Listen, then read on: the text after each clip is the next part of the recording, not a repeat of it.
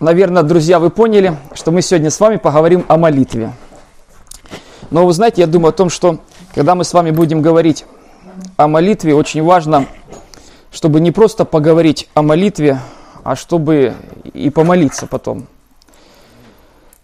Молитва – это возможность обратиться к Богу, возможность для человека разговаривать со своим Творцом. И эту возможность Священное Писание называет молитва.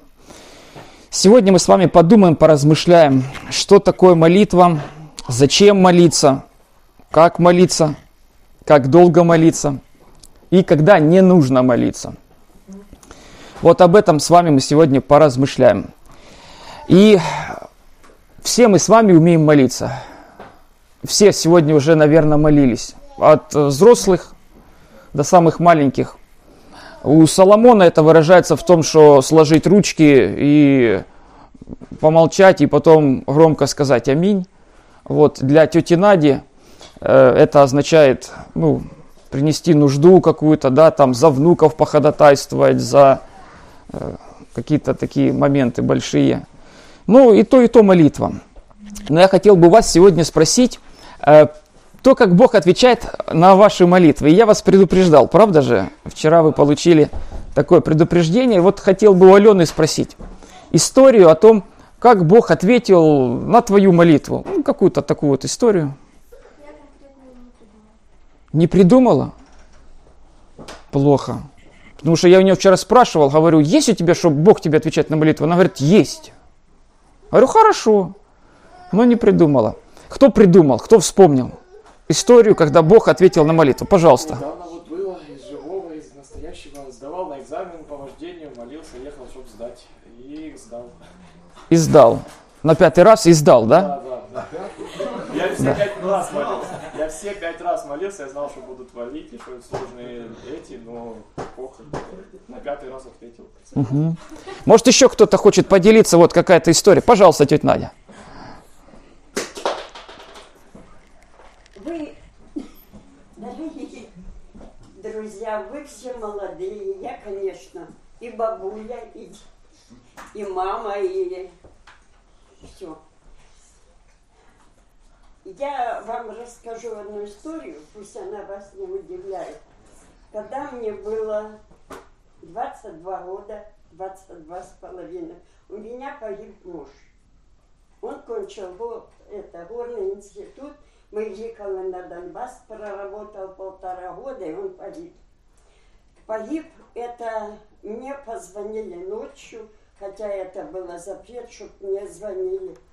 Я оставила ребенка на э, папу Васю, ну, на, это, на друга его, он у нас был. И вышла с подъезда. Стою 13 января. Зима, холод. Я вышла одна. Поселок спит. Тереконы там, тереконы там. Все. Я стою. Я с детства была, ну, маленькая такая. Вот в церковь ходила с мамой, да.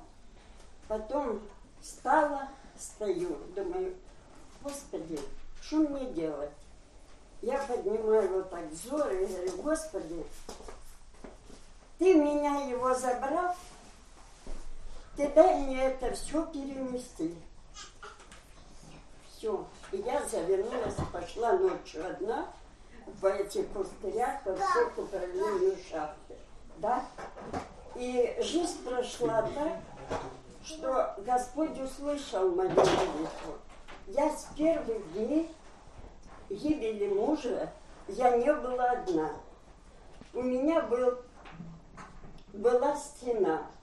Друг этого, ну, моего мужа, он потом уже после-после мне сказал, что я тебя никогда не оставлю. Я всю вину, ты одна не будешь, если ты кому-то, ну, выйдешь замуж, и кто вас будет обижать с ребенком, я, говорит, буду всю жизнь виновен перед Павлом, ну, перед моим мужем, потому что они со школьной скамьи были вместе. И я говорю, я не почувствовала тех обстоятельств. Почему? Потому что я не одна. У меня был сзади муж. И Господь вел меня так, не как я хотела, а как Он хотел. Еще, наверное, с утробы матери. Слава Ему. И я вот, э, вы извините, пожалуйста, кому-то замуж выходить, кто-то вышел это замуж, все. Но я не поменяю никого. У меня было четыре сестры, я пятая. Я никого не поменяю, никого пример не возьму, что мне Господь приготовил этого мужа. Ну, дядю Васю, да? Слава Богу, слава Богу. И часто мы думаем, так надо поступить, так надо поступить. Нет. Господь утробы матери, Он готовит ей план. Не было бы Павла, не было бы меня Кости. Так же, все, слава Ему, слава. Да. Вот такая, видите, история, как Бог вмешивается да, в судьбу человека через трудные обстоятельства. Э, что такое молитва? Зачем молиться? Жертва нечестивых мерзость пред Господом, а молитва праведных благоугодна Ему. Так говорил Соломон, мудрый Соломон. Он говорил, что молитва праведных людей благоугодна Ему. Богу нравится. Что такое молитва? Разговор с Богом, правда? То есть тогда, когда человек открывает это, свое, свое сердце, свои мысли, свои переживания. И вы знаете, я думаю, у нас у всех разные переживания. У кого-то экзамен э, по вождению, а мы с Димой на это смотрим, думаем, это детский садик. Вот что это, разве это проблема? Э, у кого-то э, дети пойдут в школу, и человек переживает, а у кого уже они закончили, думают, ну что это за проблема? Кому-то к стоматологу идти, а у кого зубы здоровые, то разве это проблема? Мы в разных обстоятельствах и в разных обстоятельствах можем обращаться к Богу. Что мешает человеку молиться? Вы знаете, вот сегодня об этом с вами подумаем. Э, одно из качеств, которое присуще нам с вами, людям, и то, что мешает молиться, это самонадеянность. Самонадеянность – это враг молитвы когда человек надеется на себя. Хотя, вы знаете, э, ну, наверное, ребенок рождается, начинает ходить, начинает разговаривать, и у него появляется понимание, и есть определенный период, когда ребенок все время держится за руку, а потом говорит или показывает, да, я сам, я сам уже пойду. И обычно падают, э, ну, учатся ходить. Самонадеянность когда человек надеется сам на себя. По сути, это свидетельство о гордости человека.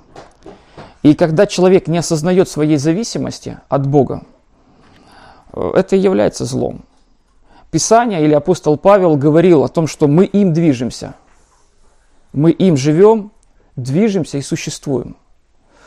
Э, вот эту истину мы ну, как бы слышим или узнаем из Библии. Когда человек рождается, ему говорят, кто родился, кто родители, мама и папа, да, и у ребенка формируется понимание, вот откуда жизнь происходит. Но если посмотреть в глубину или в истину библейскую, мы им живем, то есть Богом живем, движемся и существуем. И когда мы с вами читаем Священное Писание, мы с вами узнаем, а как зародилась жизнь на нашей земле. Оказывается, она зародилась посредством Бога. Не просто там люди ожили. Э, жили-жили и э, появилось. Бог сказал слово и появился человек. Мы также с вами э, знаем, что как только Бог определяет и говорит конец жизни этого человека, и жизнь заканчивается. Да, родители дают жизнь, но кто родится, э, когда родится, и каким родиться. И родиться ли или не родиться, Бог над этим. Молитва – выражение своей зависимости. Когда мы с вами говорим о том, что мы не можем разобраться, мы не знаем, как это сделать лучше. Молитва – это просьба, когда мы с вами о чем-то просим Бога. И вы знаете, Бог желает слышать наши молитвы. Бог, вот этот великий и могучий, хочет слышать наши с вами молитвы. Когда-то ученики спросили Иисуса Христа, как молиться, и он говорит, молитесь же так. Помните, да? То есть э, Бог хочет, чтобы мы с вами молились. Вот молитесь. И э, Павел Фессалоникийцам говорил, непрестанно молитесь. Иаков говорил, признавайтесь друг пред другом в проступках и молитесь друг за друга. Смотрите, молитесь друг за друга. Зачем? Чтобы исцелиться. Много может усиленная молитва праведного. То есть Священное Писание нас с вами призывает молиться. Когда человек молится, он избавляется от самонадеянности, от своего понимания, он ищет водительство Божьего. Но не всегда людям э, легко молиться, не всегда людям позволяют молиться. Хотя что здесь такого? Ну, человек может в мыслях молиться, да, может публично молиться. Что здесь такого плохого? Разве это плохо? Помните во времена Даниила? Помните указ? Царь Дарий пишет указ. Кто будет просить кого-нибудь, кроме меня, царя, того бросим в львиный ров. И Даниил, как обычно он это делал, три раза в день молился, он услышал указы этого царя и пошел молиться все равно. Богу, открывать свою нужду, свои переживания, и за это был брошен в ров со львами. То есть мы с вами видим, что не всегда, не во все времена молитва, э, как это сказать, поощряется, да, либо легко молиться. Есть сложности определенные. Но кроме всех этих внешних вещей, которые могут воздействовать на нас, Иисус Христос говорил о молитве. Я хотел бы, чтобы мы с вами открыли Евангелие от Матфея, 6 главу, с 5 по 8 стих. Евангелие от Матфея, 6 глава, с 5 по 8 стих, и посмотрели, чему учил Иисус Христос о молитве. И когда молишься, не будь как лицемеры, которые любят в синагогах и на углах улиц, останавливаясь молиться, чтобы показаться перед людьми – Истинно говорю вам, что они уже получают награду свою. Ты же, когда молишься, войди в комнату твою и, затворив дверь твою, помолись Отцу твоему, который в тайне. И Отец твой, видящий тайное, воздаст тебе явно. А молясь, не говорите лишнего, как язычники, ибо они думают, что в многословии своем будут услышаны. Не уподобляйтесь им, ибо знает Отец ваш, в чем вы имеете нужду, прежде вашего прошения у Него. Люди были научены молитве. Люди молились. И вы знаете, как бы мы с вами ответили на вопрос, а хорошо ли много молиться? Ну, наверное, сказали бы, хорошо, правда? А хорошо ли везде молиться? Что вы ответили? Хорошо везде молиться. Вот, вы знаете, в дни Иисуса Христа, когда Он ходил, люди были научены молиться, Люди везде молились. Но почему-то Иисус Христос об этом говорит с негативной стороны. Что же Христос говорит, говоря о молитве в этой Нагорной проповеди? Иисус Христос говорит, когда молитесь, не будьте как лицемеры, которые любят в синагогах и на углах улиц, останавливаясь молиться, чтобы показаться перед людьми. Истинно говорю вам, что они уже получают награду свою. И так была такая практика. Молись много и молись везде. А Христос говорит, не молитесь как лицемеры. А что же любят лицемеры? Не молись как лицемер. Понял, хорошо. А, как, а кто такой лицемер? И что делали лицемеры, чтобы мне не стать похожим на него? Э, эти люди любили молиться. И это хорошо. Правда же? Мы же с вами рассуждаем о молитве. Хорошо молиться? Хорошо. И эти люди любили молиться. Смотрите, тут так и написано, правильно? Которые любят в синагогах и на углах улицах, улиц, останавливаясь, молиться. То есть люди любили молиться? Любили молиться. Где любили молиться? В синагогах. что такое синагога? Вот сегодня где найти нам синагогу? Попад- Попадаем, попадаем ли мы с вами в синагогу? Синагога – это место собрания евреев для поклонения Богу. Вот там, где люди собирались, евреи, для поклонения Богу, они называли это синагога. Ну, сейчас мы с вами собираемся вот в этом здании, помещении. Э, и это же место для молитвы, правильно? Тоже можем назвать, если таким э, термином, тоже своего рода синагога. Они, правда, не знают еще, те, которые нам дали в аренду это помещение. Ну, получается, некая синагога. И люди, люди любили молиться в собрании. В собрании верующих людей, там, где верующие находятся, они любили там молиться. Э, ну, так это хорошо. Если человек хочет молиться в собрании среди верующих, так это что ж тут плохого? Еще один момент. Где любили молиться эти люди? На углах улиц. Итак, смотрите, есть улица и другая улица. Как по-другому называется угол улицы? Перекресток, да? То есть идет себе человек, улицу прошел, дошел до перекрестка. Раз, стал, там светофоров не было, да? Человек останавливался и молился. Разве это плохо? Ну, разве плохо? Вот у нас, например, по Седово идешь, у нас сколько перекрестков получается? С Красноуральской, не, вернее, с, а, ну да, Красноуральская, первый перекресток, потом переулок Седова, не, э, Нахимова, потом переулок Седова и потом Высоковольтная, Суворова. Везде, то есть четыре раза можно пока дойти от тети Нади до меня, ну три, вот. Можно остановиться и помолиться. Разве это плохо? Смотрите, наоборот, мы же только что читали – непрестанно молитесь.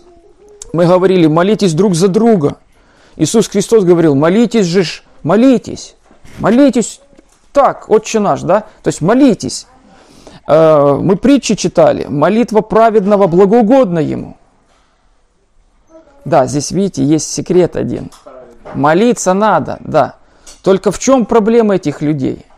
Проблема этих людей, что Христос их называет не молитвенниками – не теми людьми, которые любят молиться, просто любят Богу молиться, а он их называет лицемерами. И что он о них говорит? Когда э, молишься, не будь как лицемер, которые любят в синагогах и на углах улиц останавливаясь молиться, чтобы показаться перед людьми. Истинно говорю вам, что они уже получают награду свою. Скажите, Проблема в том, что он везде молится. Проблема, что он в собрании верующих молится. Нет. В чем проблема лицемера? Он это делает перед людьми. И скажите, от кого получает он награду? От людей. Скажите, а как люди характеризуют вот человека такого, ну, классный, да? Молитвенник, как еще скажут? Ну, это мы ему скажем. А со стороны смотришь, набожный человек, да? Вот он только, только пришел, помолимся. Только это, помолимся. А сюда, помолимся. На базар иду, помолился. Сто шагов сделал, помолился. С одной стороны, прежде всего смотришь, какой духовный человек. Смотрите, какая зависимость у него от Бога. Вот он даже э, и уже молится. Шага не сделает, молится. Но Христос смотрит на сердце человека, и тот, который хочет слышать наши молитвы, тот, который мотивирует нас и побуждает нас молиться, он говорит этому человеку, слышишь, а ты зачем это делаешь? Ты это для кого делаешь? И у нас с вами, у людей, есть такая опасность что-то делать, э, оно неплохое. Ну, молится себе человек, разве это плохо? А Христос говорит, лицемер потому что ты это делаешь перед людьми. Чтобы люди о тебе знали, что ты такой.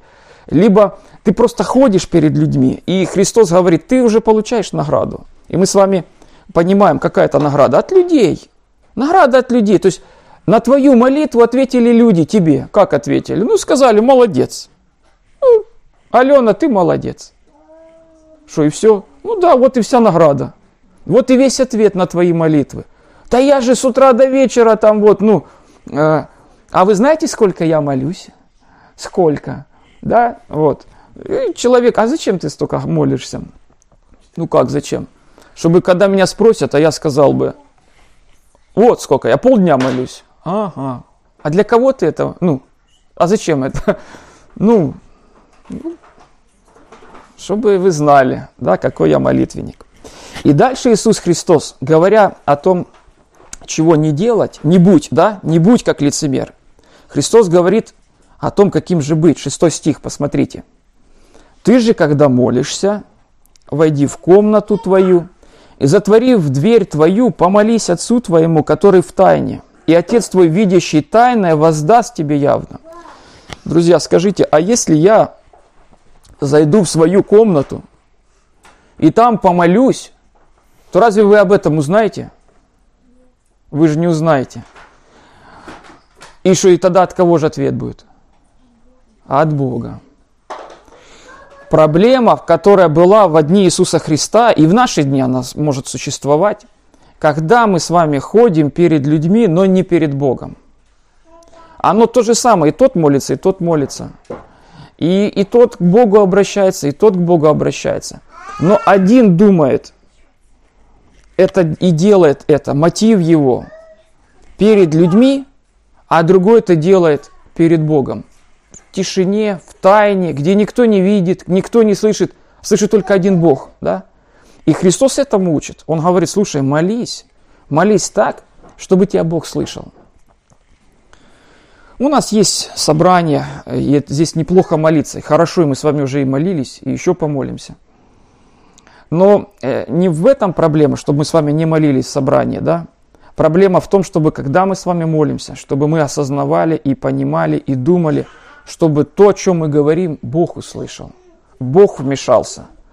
Чтобы это была не форма поклонения какая-то, просто какая-то форма, а разговор любящего сердца с тем, который любит его. Да? Вот об этом. И Христос, скажите, что же Христос обещает, если мы с вами будем поступать вот так? Что, что Он обещает? Если там награду получишь от человека, тебе скажут, молодец, хороший парень, долго молишься, то скажите, здесь какая награда, если в тайную комнату, в свою комнату дверь закрыл, никто не услышал – и только Отец, который в тайне, который не видим, какой же будет результат? Что говорит Иисус? Воздаст явно. Кто? Бог воздаст явно. Люди не слышали это. Люди не знают, о чем я говорю. Люди не, ничего с моих уст не слышат. Но слышит Бог. И Бог, который принял плоть человеческую, говорит, вот, а я возьму и воздам тебе. Тогда, когда ты просишь у меня, тогда, когда ты открываешь свое сердце мне, я тебе отвечу. Вы знаете, мы с вами э, можем об этом размышлять и думать. А что нам с вами важно? Ну, вот чего бы мы с вами хотели? Чтобы нам люди ответили э, или чтобы нам Бог ответил? Сейчас мы с вами скажем, я знаю, что вы скажете, чтобы Бог, сейчас мы с вами здесь на собрании скажем, чтобы Бог ответил. Но а что значит, что Бог ответит на нашу нужду? Бог поступит так, как мы хотим, правда же? Когда мы молимся. Что же, что же делает Бог, когда Он отвечает нам на наши молитвы? Что делает Бог? Он говорит свою волю. Вот это очень важно понять. Человек, который ходит не перед людьми, а молится не для человека, чтобы люди услышали и э, как-то отреагировали. Человек, который молится Богу, получит ответ именно от самого Бога. И когда Бог отвечает, то как Он отвечает? Вы знаете, Он отвечает по-разному. Нам просто не всегда понятно это, и нам э, ну, бывает печально. Знаете, э, как интересно Бог отвечает, вот, например, на примере Димы нашего Куцевича. В понедельник он говорил о том, что хотел бы меньше кушать. В понедельник мы помолились, а в субботу у него резко изменился рацион питания. И это будет длиться определенное время.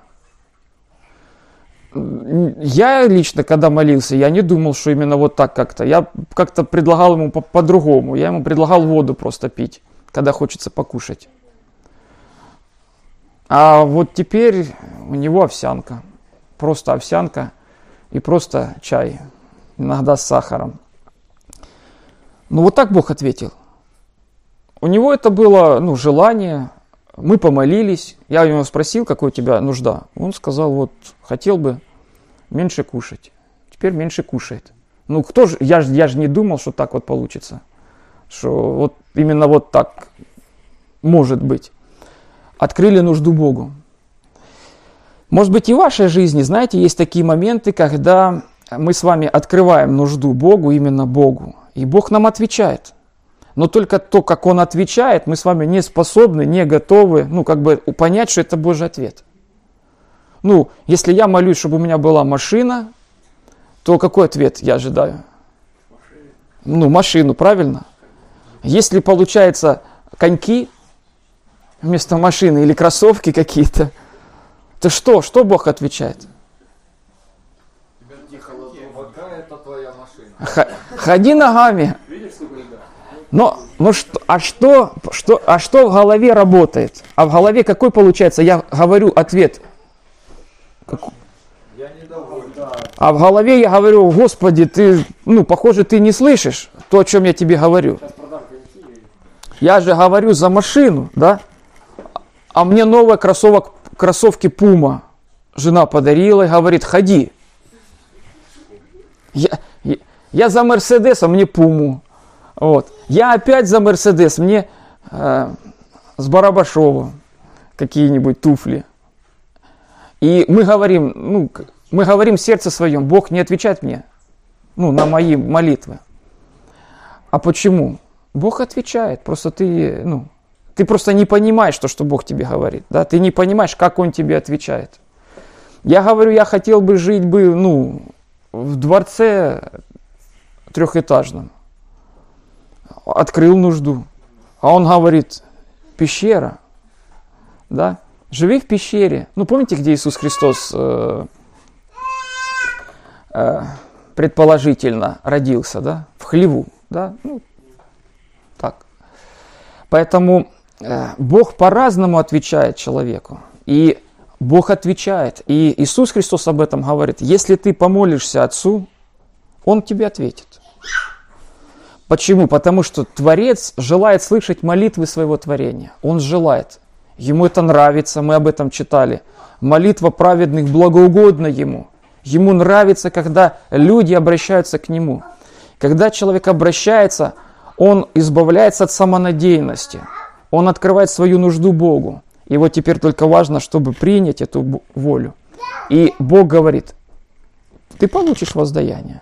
От Отца, тот, кто помолился, Отцу обязательно получит воздаяние. Отец твой, видящий тайное, воздаст тебе явно. Воздаст тебе явно, это явное придет в твою жизнь. Но будь готов получить. И тогда, когда мы с вами об этом рассуждаем, что мы с вами можем увидеть? Отец знает, в чем мы с вами имеем нужду, правда? Отец знает, что нам с вами давать. И здесь Иисус Христос, говоря, продолжая вот эту истину, 6 стих, смотрите, э, после 6-7. «А молясь, не говорите лишнего, как язычники, ибо они думают, что в многословии своем будут услышаны. Не уподобляйтесь им, ибо знает Отец ваш, в чем вы имеете нужду, прежде вашего прошения у Него».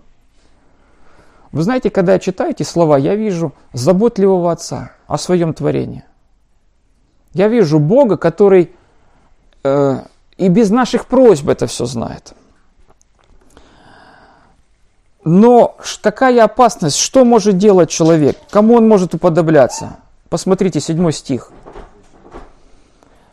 Когда человек молится, обращается к Отцу, у него есть такая опасность уподобляться язычнику. Язычники, чем, чем здесь мы с вами видим известны, они думали, что в многословии своем будут услышаны. То есть, как мыслит язычник? Язычник думает, если я буду много говорить, да, если я а, Настойчиво настойчиво буду просить, у- убедю, как другое слово? Убежду. А, ну вы поняли, да? Если я приведу правильные доводы Богу, Он сделает то, что я говорю. Ну, я его буду убеждать, я его убеждаю, убеждаю, убеждаю. Но ты же понимаешь, мне это надо. Расскажу так, чтобы он понял. Расскажу, да, вот, ну ты же знаешь, и то, и все, и вот один довод, второй, третий, четвертый, пятый, десятый. Так делают язычники. Когда они открывают свою нужду, они говорят доводы какие-то, много чего-то наговорили, а Христос говорит, вы так не поступайте. Почему? Почему не нужно убеждать Бога сделать то, что мне надо? Потому что это не работает. А молясь, 7 стих, не говорите лишнего, как язычники, ибо они думают, что в многословии своем будут услышаны. Не уподобляйтесь им. Когда Иисус учит о молитве, Он говорит, не уподобляйтесь язычникам. Многословие не поможет. А что поможет? Что поможет? Что поможет? Нелицемерная молитва в тайной комнате. Вот. То есть, когда ты в тайне Богу открываешь свою нужду, вот это поможет. А многословие не поможет. Публичность э, перед людьми не поможет. Поможет, когда ты откроешь свою нужду Богу. Вот это поможет. И знаете, здесь есть доброе обетование, которое дает Иисус Христос. Не уподобляйтесь им, ибо знает Отец ваш, в чем вы имеете нужду, прежде вашего прошения у Него. Я думаю, то, что говорил Иисус Христос людям, знаете, это было какое-то такое новое учение. Ну, так оно и получилось. Помните седьмая глава, как заканчивается? Седьмая глава или Нагорная проповедь заканчивается словами о том, что когда люди слушали Иисуса Христа, они удивлялись. Он учит не так, как учили книжники и фарисеи, потому что он учил со властью, да?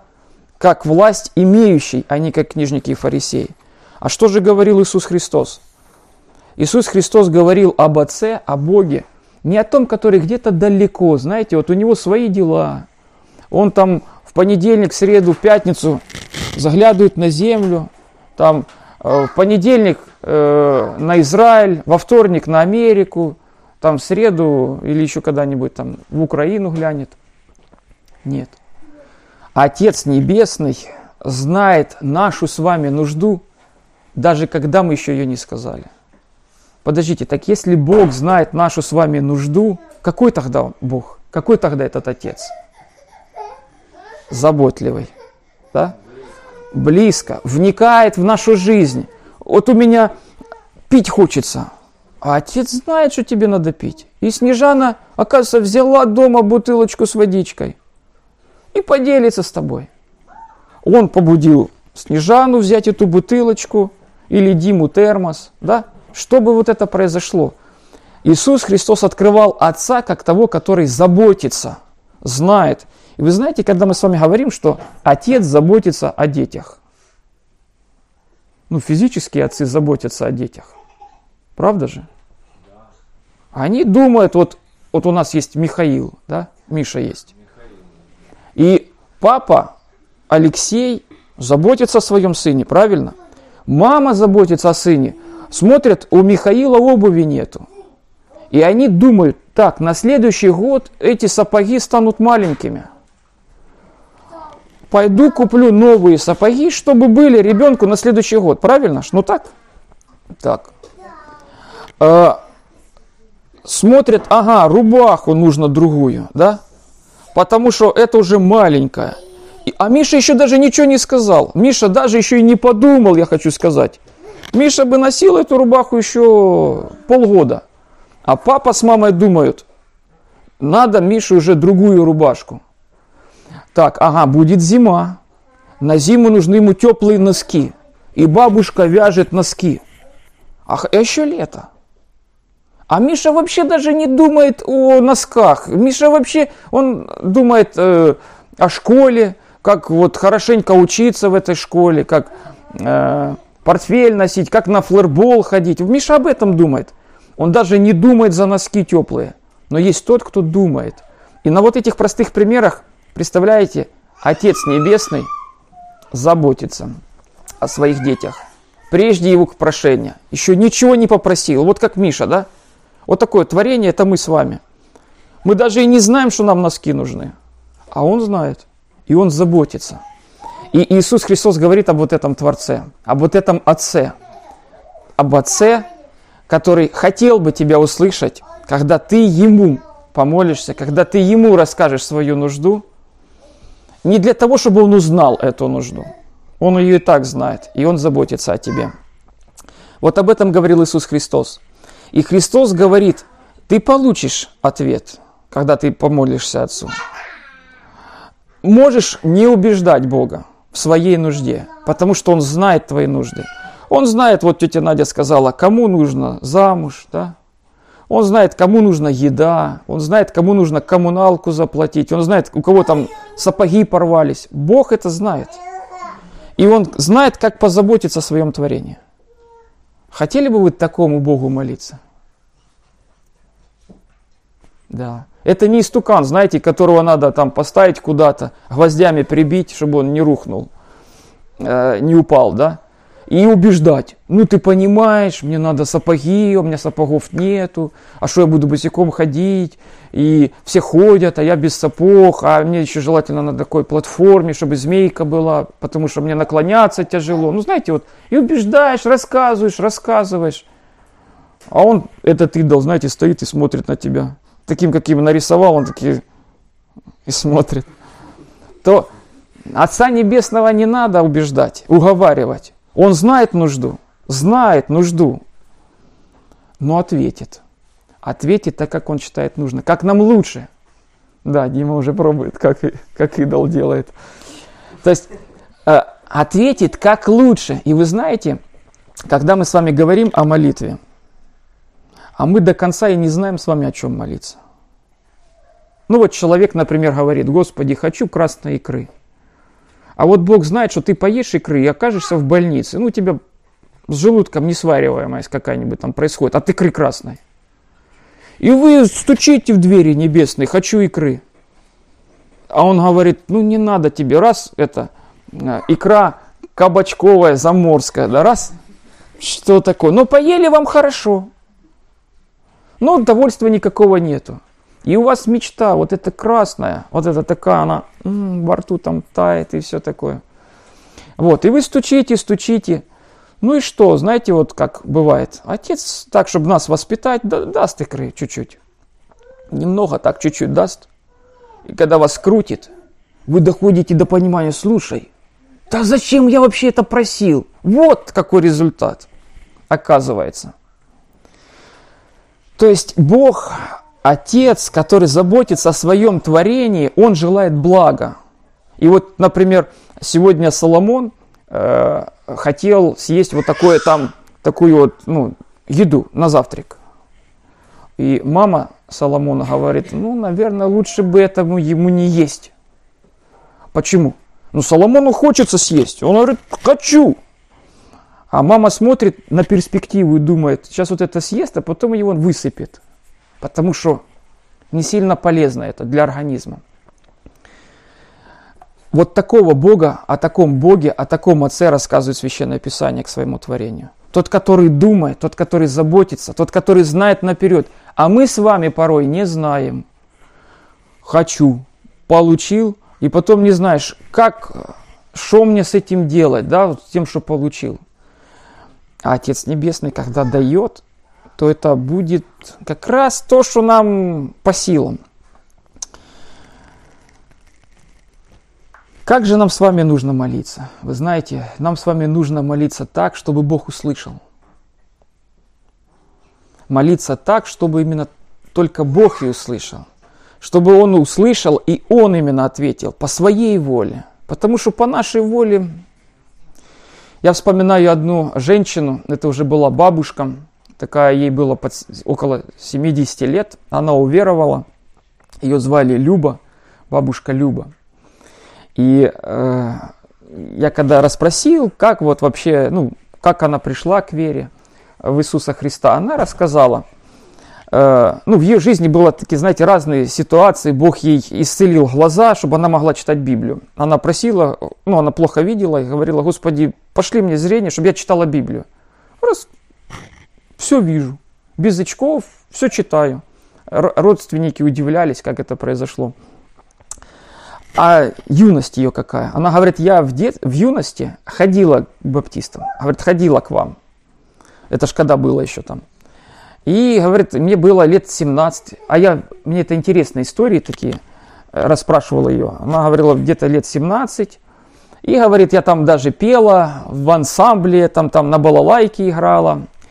Э, И э, мне, говорит, предлагал выйти замуж один парень ну, верующий, говорит, вот этот, э, я с, ее, с его сестрой дружила, ну, говорит, рыжий он такой был, весь рыжий, ну, прям рыжий, ну, ну, хоро, он хороший был, говорит, парень, но рыжий. Ну, что ж мне вот это, дети потом будут рыжие, ну, что мне вот это. И говорит, а потом, говорит, вот это, ну, я как-то не сильно хотела, чтобы был рыжий. Но он такой, говорит, добрый был, такой вот, хороший.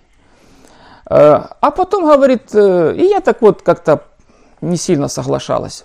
А потом мне предложил, говорит, выйти замуж такой черный, чубатый, говорит, так, не такая шевелюра была, говорит, такой... Но он, говорит, был неверующий. Ну и я подумала, детки такие черные будут, чубатые. И вышла замуж за неверующего. И когда я вышла замуж, он потом запретил ходить в церковь, сказал, выкини все книги, и мне пришлось выкинуть. Он начал, говорит, меня бить, родились детки, вот, э, и говорит, э, о Боге вообще разговаривать ничего нельзя было. Он был очень сильно противником. И э, говорит, мы хорошо жили э, финансово. У нас, говорит, были животные и все остальное, и дом, и дети, и все, все, все было хорошо. Все было хорошо. Вот, э, ну, вот, говорит, одно только, что пил и бил. Ну, там, иногда, когда это происходило. А говорит, а я все время томилась. Я, ну, где-то забыла вначале о Боге, а потом к старости, говорит, меня тянуло, но, говорит, я боялась идти в церковь, потому что я знала, что он категорически против. И говорит, потом умер мой муж. И э, когда он умер, на следующий день у нас обокрали. И, а у них много овец было, там что-то, я не помню, лошади, кажется, ну, в общем, какое-то, чего-то много всего было, очень богато жили. И нас, говорит, меня, говорит, обокрали. И я, говорит, когда узнала, что обокрали, я вышла и говорю, Господи, пусть поразит молния того человека. И говорит, в течение недели молния убивает моего внука. Оказывается, внук обворовал. А, И говорит, потом э, дети, сыновья, постоянно конфликтовали. Ну, они по жизни конфликтовали, ссорились. И там невестка сыну там голову пробила топором. Ну и, в общем, она когда рассказала, вот, ну, какая вся вот эта ситуация в жизни была. И потом она вот в этих всех обстоятельствах пришла к Богу и уверовала. Бог знает, что нам лучше.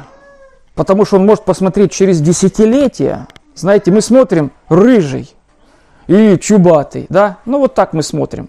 А Бог смотрит вон туда, через 30, 40, 50, 70 лет. И вы знаете старость, какая у этой бабушки? Вот она жила вроде бы как не бедно. Э, Старость ее такая, ее взял, взял сын, один из сыновей, к себе домой из села. Вот, и она жила, ей там выделили комнатушку маленькую, и у нее была такая невестка, которая гоняла ее. И вот когда она приходила на собрание, вот она ну, рассказывала, что там, ну там, читать Библию толком сильно не дают, невестка гыркает на нее, сын тоже говорит там, чтобы там, ну, знаете, как-то как-то затюкивали, затюкивали бабушку, хотя и взяли к себе. А там в селе, где она жила, и вот это все, все, что у них там было, э, надбанное, вот, все оно в ничто превратилось. Начали разворовывать, разбирать и все такое. Э, пришел, э, кажется, в этой истории, пришел какой-то родственник и говорит, отдайте мне, иначе у вас это все равно своруют. И она говорит, я понимаю, что ну, своруют, я, я ей отдала, ну типа как своим. То есть все имущество разворовали, разобрали те, которые не трудились над этим. Поэтому Бог тот, который знает наперед, и он желает, чтобы человек обращался к нему и принимал бы его волю, потому что его воля благая и совершенная. Вы знаете, как нам с вами нужно молиться? Нам с вами нужно молиться, чтобы Бог нас слышал. Однажды в жизни Моисея была такая история. Его родной брат и родная сестра э, обидели его. И э, Мариам, видать, под, э, подпихнула на это Аарона. И они нехорошо поговорили с Моисеем, обвинили его. И когда они это сделали, Бог поразил проказой Мариам. Она стала белая вся после, этих, после этой беседы. Так Бог вмешался. И когда это увидел Аарон, он взмолился, признал свою вину перед своим старшим братом и говорит, помолись за нее. Она как мертворожденная, белая вся, в проказе. И Моисей взмолился к Богу, сказал пару слов. Боже, исцели ее. И Бог ответил ему. Он взял физический пример, который, видать, бытовал тогда у них. Это числа 12 глава, 13 стих. Ну, в этом контексте. И Бог сказал такие слова. Если сын плюнет дочери в лицо, то не должна ли она семь дней стыдиться? Ну, ответ, наверное, по их мировоззрению должна. Поэтому пусть морям побудет семь дней вне стана. И потом очистится. Молитва Моисея, на которую ответил Бог. Боже, исцели ее. Ну, а как же вот это, знаете, она моя сестра, э, ты не можешь ее не исцелить, она пророчится тем более, ну и не хочу, чтобы опозорили мою семью, потому что это же, ну, Бог сказал всего лишь, ну, три слова, да, Бог слышит, Бог слышит три слова, Бог слышит и одно даже слово, Бог слышит наши с вами молитвы, и Бог отвечает – Моисей просил исцели ее. А Бог сказал, да, я это сделаю. Через семь дней только. Это ответ? Это ответ. Но такой, какой видел Моисей, такой, какой планировал Моисей, сейчас Господь исцелит. Знаете, как руку в запазуху засунул, оп, вытянул, уже проказе, белая. Засунул, здоровая, моментальная, да? А здесь мы с вами видим, да, Бог сразу ответил, Бог проговорил с Моисеем но сказал, я это сделаю через 7 дней. Как долго нам с вами нужно молиться? С одной стороны, нужно кратко молиться, да, мы с вами увидели. И раз помолился, и хватит. И Бог слышит. Но есть и другие моменты жизни. Давайте вместе с вами откроем Евангелие от Луки. Евангелие от Луки, 18 глава.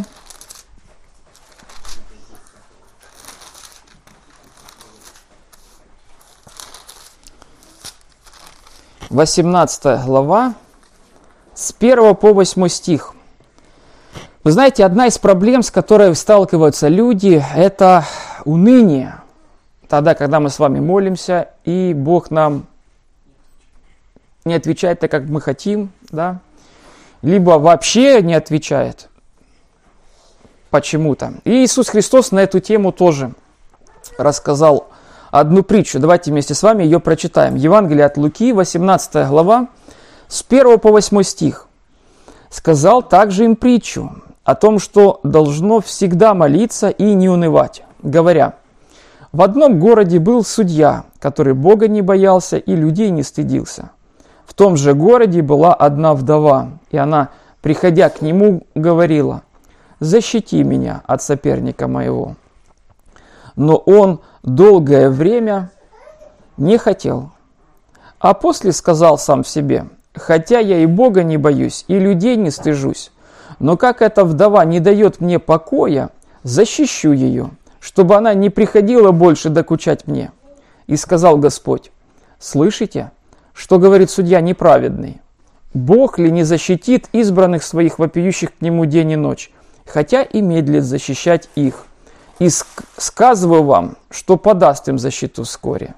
но Сын Человеческий, придя, найдет ли веру на земле? Говоря о молитве, Иисус Христос учил не только, чтобы мы с вами молились в тайне, не, и не только, чтобы мы с вами молились кратко, но Иисус Христос также учил о том, чтобы мы с вами молились и не переставали. И одна из проблем, которую поднимает Иисус Христос, смотрите, человек молился и к какому состоянию приходит? Уныние. Уныние. Состояние апатии, подавленности, настроения, при котором человек не заинтересован своим положением и происходящим вокруг. Безнадежная печаль, гнетущая скука. Вот как э, об этом говорится э, в словаре. Видели когда-нибудь человека, который унывает? Да? В зеркале, да? Иногда проходит.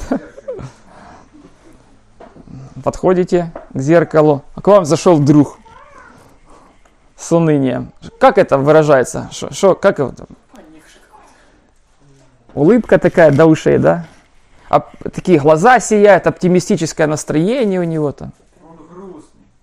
Такой грустный, подавленный. А, я одну картинку приготовил. Как мне вам ее только переслать? Ну, об унынии. Ладно, сейчас перешлю. Используем современные технологии. Сейчас получите в группу человека, который унывает. Унывшего, да.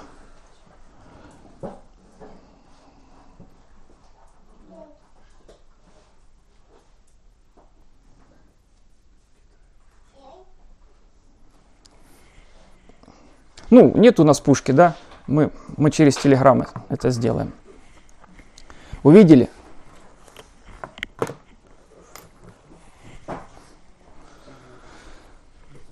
Видите, что значит уныл, унылый человек? Печально ему, да, он руки повесил, ничего ему не хочется. И Иисус Христос говорит тоже об этом. Он, может быть, видел человека, который, знаете, молится, и ответа нет. И Христос говорит притчу, историю, э, замысловатую, да, ну, на примере этой истории хочет научить. Он хочет, чтобы человек не унывал, да, чтобы человек не приходил к вот этому состоянию безнадежной печали, гнетущей скуки. И рассказывает притчу. Итак, судья и вдова. Что мы с вами знаем о судье? Второй стих. Бога не боится и людей не стыдится. То есть человек без стыда. Знаете, вот он делает, и так ему не стыдно. Делает плохие вещи, и ему не стыдно. Так, что еще мы с вами знаем об этом судье? Как он живет, как поступает. Он не защищал вдову. Не защищал вдову. Четвертый стих долгое время не хотел защищать вдову. В пятом стихе что он, какое принимает решение? Ну, защитить, чтобы отстала. Защищу ее, чтобы больше не приходило, да? Вот. И шестой стих говорит, давая характеристику этому человеку, это неправедный человек. То есть слово неправедный, другое, скажите слово. Грешный. Грешный человек. Это грешный человек был. Судья этот был грешный, нехороший. Он делал много нехороших вещей. Вот такой у него образ жизни был. И тем не менее, этот судья заступился за вдову, да? Э, Что мы с вами знаем о вдове? Вдова это кто такая? Женщина, у которой нету мужа, да? Умер муж или, ну да, умер муж. Итак, она что, что знаем о, о ней? Что она делала? Приходила к судье сколько раз? Одного раза мало, правда? И два даже мало. Чтобы, чтобы надоесть человеку, ну сколько, как вы думаете, сколько надо походить, чтобы надоесть человеку? Два в день. Понимаете, да? И вот она, получается, раз в понедельник пришла, во вторник пришла, в среду пришла, в четверг пришла. А что она, отвеч... что она получает? Какой ответ? Да нет. Нет. До свидания. Она в пятницу, в субботу, в воскресенье, в понедельник, вторник. Месяц ходит. Он только дверь открывает своей приемной. Ой, закрывает. Только пришел на работу, в окошко глянул, как там воробушки чирикают. Она идет. Ой. В туалет занято. Она зашла. Туда-сюда, везде она. Она уже замучила. И он думает, лучше, лучше ее отпустить. Пусть она уже куда-нибудь идет, потому что, ну, ну сколько можно. Мне вообще ну, без разницы. Я просто не хотел помогать по справедливости решить. Не хотел. Не хотел. Потому что я людей не боюсь и Бога э, не стыжусь. Да? Мне вот эти нормы, вот эти ваши такие, знаете, благородность, вот это христианство, праведность, это мне все неинтересно. Я наоборот. Я ваш контраст. Но из-за того, что она меня уже надоела, просто я, я это делаю по одной только причине, чтобы ее не видеть. Все, и она больше меня э, не будет вот это со своими, ну помоги, ну пожалуйста. Вот был мотив этого человека. Она долго, долго, долго, долго просила об одной и той же нужде. И в этом же, да, история. Иисус Христос вот эту историю приносит нам, чтобы мы с вами что делали? Молились, да?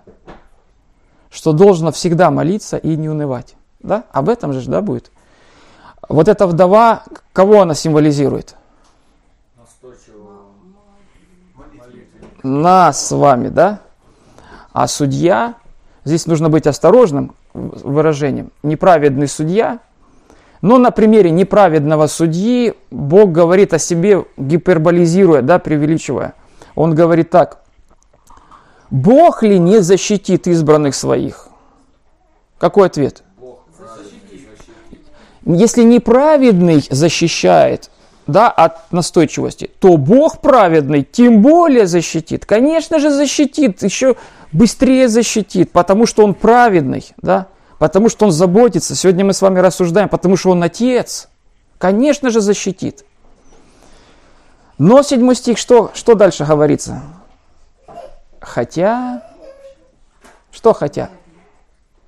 Хотя и медлит защитить их. Их это кого? По тексту? По тексту? Какая характеристика этих людей, которые молятся? Седьмой стих, посмотрите. Ну, есть вопиющие, все вопият. Какая характеристика есть, кто вопиет? Избранных своих, да? То есть избранные Божьи, Бог сразу ответил на нужду. Бог говорит, э, я бывает медлю, чтобы ответить. Делаю это осознанно. Но вы поймите, мое сердце с вами. Конечно же, защищу. Когда вы день и ночь, да? Как же они молятся? День и ночь, правильно? Вопиющих к нему день и ночь, так? Правильно? Они, значит, день и ночь вопиют, а он говорит, я, бывает, медлю защитить. Обязательно защищу, но бывает, я медлю. По одной только причине. Скажите, по какой причине? Восьмой стих. Защиту вскоре. По какой причине медлит? Почему Бог медлит? Почему Бог избранных своих? Знаете, то есть это не вопрос, что это не дитя его. Это его ребенок, избранный. Что Бог хочет, чтобы избранный его, чтобы проявил веру. И вот этот текст, видите, в контексте чего сказано, но сын человеческий, придя, найдет ли веру на земле? Когда мы с вами обращаемся к Богу, чего Бог ожидает от нас? Он не отвечает сегодня. Чего Он ожидает от нас? Веры. Верь. Продолжай верить. Ты же сын мой, ты же дочь моя. Как я тебе не отвечу? Я тебе обязательно отвечу. Отвечу, но чуть попозже. И вы знаете, когда мы с вами, родители, не даем сразу ребенку то, чего он просит, зачем мы? Мы злые. Что мы достигаем? Таким. Учим терпению у детей. Это процесс воспитания родителей земных, э, детей земных. Все дети через это проходят. Все, у кого были дети, все это знают. Дай. Сейчас, подожди, посиди вот здесь вот. Я помню момент такой, запомнился на всю жизнь. Я, будучи школьником, в жару помогал дедушке своему сумку нести летом. Э, и пришли мы в магазин для инвалидов Великой Отечественной войны. Там дедушка получал паек. И когда я шел, я мечтал только об одном. Я знал, там будет графин с водой, и там все дедушки наливают себе стакан воды. И я мечтал, вот сейчас я уже приду и этот водички стакан выпью. И когда я пришел туда, то там был дедушка один какой-то, управляющий в белом халате. Я ж быстрее, я ж маленький, мне надо, знаете, вот это ж, мне мое быстрее к стакану, чтобы попить. А он такой раз остановил, подожди. Я же пить хочу, я умираю, я полдороги шел, уже пить хотел, а, а тут теперь вообще сильно хочу пить. А он говорит, представляешь, а вдруг ты солдат, и ты по пустыне идешь, а воды нету, что будешь делать? Я глянул, у меня пить перехотелось, представил себе солдатом, э, ну, куда-то жажда делась. Вот. А, и он говорит, вначале дедушка попьет, вот, ну, там другой еще дедушка был. А я же думаю, ну что, дедушки же они старые уже, знаете, они уже как бы им не так же хочется сильно, как мне. Вот, подожди, ты же вдруг солдат по пустыне идешь. Поэтому Бог порой нас с вами не дает то, чего Он хочет дать, ожидая только одного – веру, да? чтобы мы с вами продолжали верить, верить в Бога, верить в Его добрые намерения по отношению к нам. И наша с вами вера – она укрепляется, характер меняется, мы с вами становимся более терпеливыми людьми. Да, мы, мы не импульсивные, мы не э, эмоциональные такие, знаете, то влево, то вправо, да, то вверх, то вниз, вот такие, знаете, не, не, не постоянные. Приобретаем качество характера, терпения, а от терпения опытность, от опытности надежда. Представляете, какая дорога? Да я, главное, уверен в Иисуса Христа. Да, да, да, да, да, заходи в нашу школу. Так, ну давай. Так, ну что, начинаем. Терпение. Ну все, не-не-не, там еще далеко. Опытность. От опытности надежда. Надежда не постыжает, ибо любовь Божья излилась сердца наши Духом Святым. У Бога школа, формирование нашего характера. А мы думаем, знаете, Он нас не любит. Да не любит. Любит, просто веру хочет, чтобы укрепилась вера. Помните, Бог сказал Аврааму, возьми сына твоего, которого ты любишь, и принеси на гору моря, приведи туда. Да? Любил ли Бог Авраама? Да, конечно же, он родоначальник верующих, нам с вами. Он наш отец по вере. Благодаря Аврааму и тому завету, который Бог заключил с ним, обетования, благословения семени распространились. Да? Он стал благословением для всех народов. В семени Авраама благословились все племена земные, не только Израиль. И что же Бог говорит, когда Авраам взялся за нож? Бог говорит, теперь я знаю, что ты боишься Бога. Бог испытал веру Авраама и нашу с вами веру испытает. И Христос говорит, молитесь и не унывайте. Не унывайте, если сразу не получили знайте, мои намерения по отношению к вам добрые. Христос в этой же Нагорной проповеди говорил, просите, и дано будет вам. Стучите, отворят вам. Ищите и найдете. Молитесь Богу, пока не получите ответ. И последняя сложная тема, это, или подтема, когда не нужно молиться. Вы знаете, есть моменты, когда нам с вами молиться не нужно. И э, я хотел бы привести три примера, когда нам с вами не нужно молиться.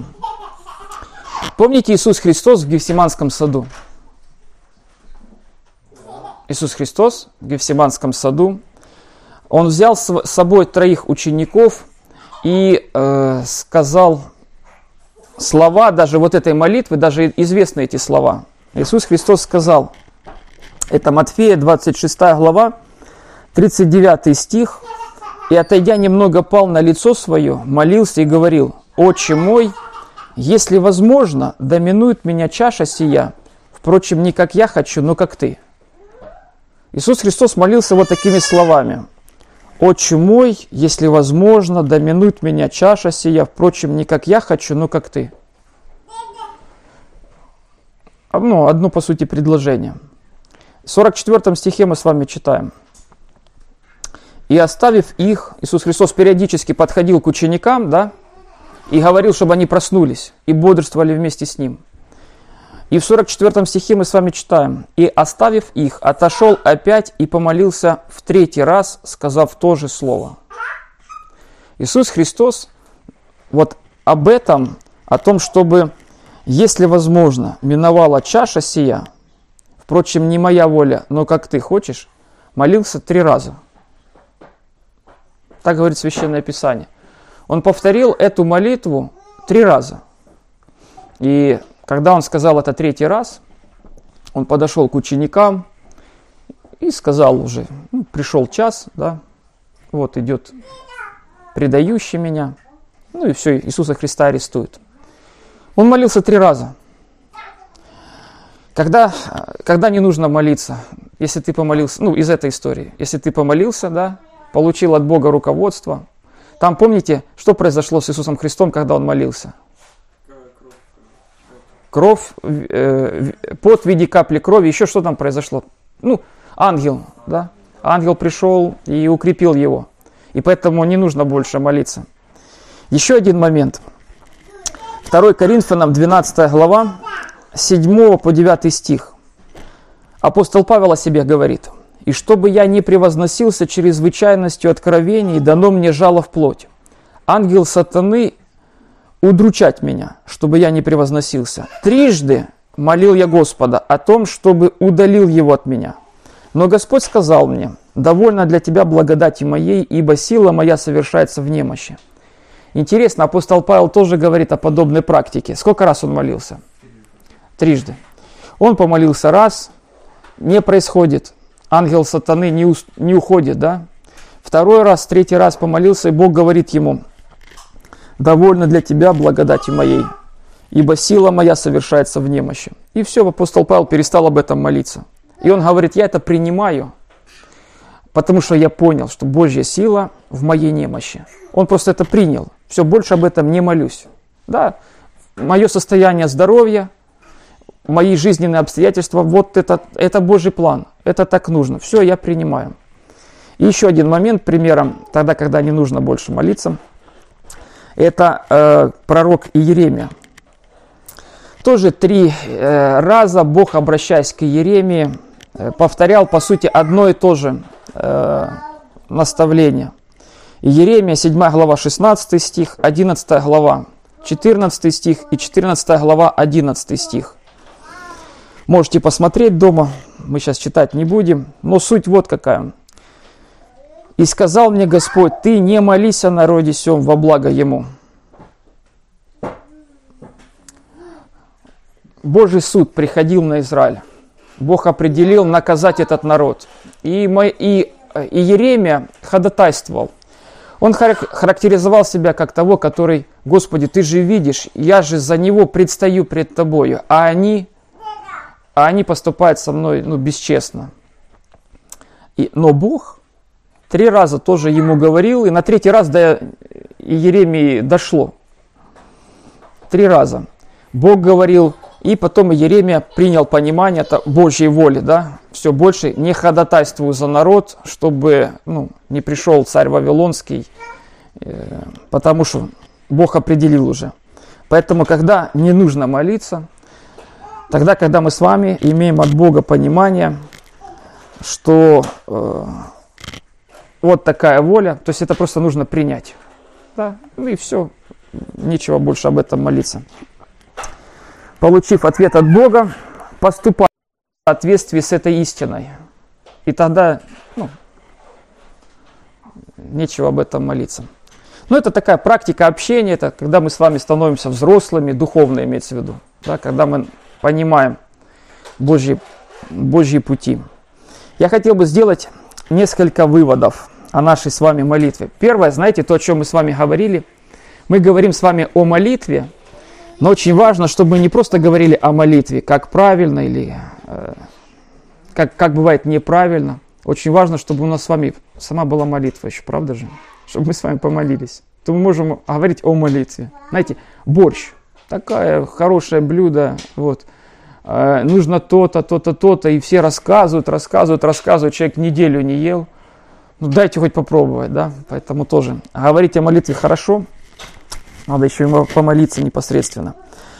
Первое, что Бог желает слышать молитвы человека. Это воля Его. Он хочет, чтобы Его творение общалось с Ним. И когда человек молится, о чем это свидетельствует? Это свидетельствует, что человек не надеется на себя, да, а надеется на Бога, признает Его владычество над собой. Второе. Отец знает, в чем мы имеем нужду до нашего прошения. Отец. Знаете, он назван не по-другому. Отец. Заботливый отец, можно бы добавить, знаете. Он знает нашу с вами нужду до нашего прошения. Он, то есть он вникает в нашу жизнь. Что у тебя там болит? Чего ты хочешь? Что тебе лучше? Третья, третья истина. Молись Богу постоянно. Общайся с Богом постоянно. Это благо для человека. Быть постоянно Богом направляемым. Да, когда мы с вами молимся, Бог нам отвечает, человек постоянно имеет направление в жизни своей. И последнее, принимай Божий ответ. Потому что мы, бывает, знаете, говорим, ну, это мы не говорим словами, говорим поступками. Э, не понял, не расслышал, померещилось. Да, да. Но важно принимать Божий ответ. Только будь с открытыми ушами, с открытыми глазами. Да? Помните, Христос об этом говорил. Он говорил церкви, церквям в книге Откровения. Имеющий ухо да слышит. Да. И три вопроса. Первый, первый вопрос на применение. Соответствует ли твое внутреннее и твое внешнее? Соответствует? Помните, вот книжники, фарисеи оказались лицемерами, потому что то, что внутри, и то, что наружу, наружу набожность, а внутри, внутри мотив просто ходить перед людьми. И вот у нас с вами, у нас то, как мы с вами живем, оно соответствует тому, о чем мы с вами говорим, либо утверждаем. Внутри исполнены костей, кто, кто получил такую характеристику? Нечистот всяких, да? Фарисеи получили такую. Внешне э, гроб окрашенный, а внутри там всякая нечистота, да, там труп лежит, разлагающийся. То есть внешне и внутреннее. Поэтому соответствует ли наше внешнее и внутреннее? Второй вопрос. Умеешь ли ты слышать голос Божий?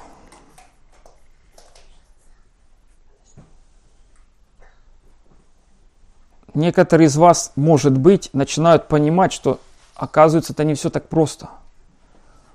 Услышать голос Божий, либо понять, а что же Бог говорит. И третий, отвечает ли Бог на твои просьбы? Легко сказать «да», правда? Но, как мы увидели по практике, расскажи, как Бог ответил на твою нужду. И тогда что выходит? Отвечает? Отвечает. А как? Всегда прекрасно. Вот. Расскажи. Так нечего рассказать. Не вижу, не понимаю. Да? Поэтому подумайте. И в Вайбере напишите мне. Если кто-то что-то не понимает, так надо и написать. Конечно. Не понимаю. Да. Да. Мы с вами ж те люди, которые не хотим оказаться, подпасть под статью лицемерия, да? Что, что говорим да, а оно нет. Мы хотим быть теми людьми, на которых, которым Бог э, влияет, э, объясняет, а мы с вами податливы, поддаемся.